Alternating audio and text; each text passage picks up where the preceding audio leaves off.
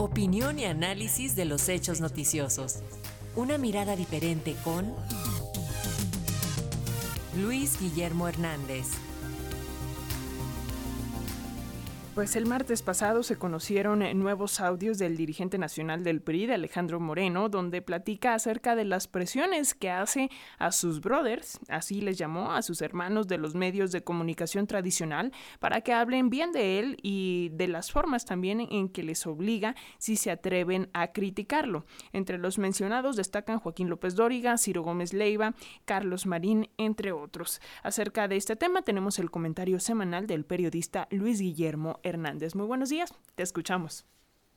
Muy buenos días, muy buenos días a la audiencia de Radio Educación. Pues la serie de audios que la gobernadora de Campeche, Laida Sansores, ha difundido en su programa semanal Los Martes del Jaguar, en los cuales escucha al presidente del PRI, Alejandro Moreno, en muy diversas circunstancias, han impactado muy negativamente en la imagen pública del dirigente priista, pero además, esta semana también ha revelado la podredumbre que prevalece en muchos medios de comunicación.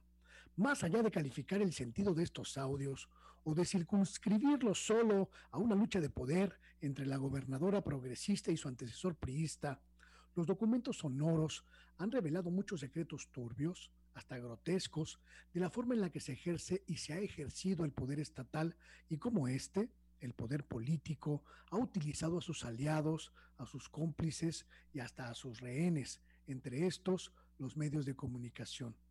Escuchar a Alejandro Moreno hablar sobre la forma en la que somete, dirige y coopta a periodistas y a medios ha sido un golpe brutal para la credibilidad de los aludidos, pero sobre todo es la confirmación de que ya es muy urgente imperioso empujar una transformación radical del periodismo en México que está atrapado en muchos vicios.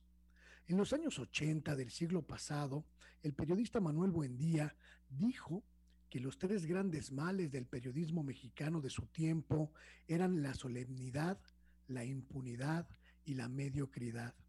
Casi medio siglo después, el panorama general en los medios es prácticamente el mismo medios y periodistas que son brothers de políticos poderosos a cambio de prebendas, recursos, privilegios, medios que difaman, medios que operan campañas de desprestigio, medios que golpean a cambio de chayote, a cambio de prebendas, medios poco serios, frívolos, indolentes, que con impunidad mienten y tergiversan, medios plagados de una mediocridad que no se merece la sociedad mexicana.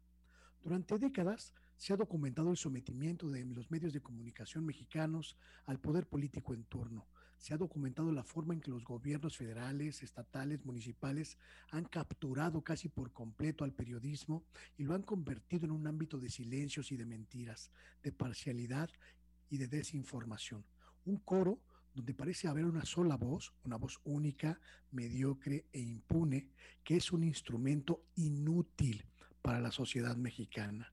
El trato que da Alejandro Moreno a los medios de comunicación en realidad no es una excepción, sino una regla, y lo ha sido por décadas, y es imperioso actuar para que esto termine.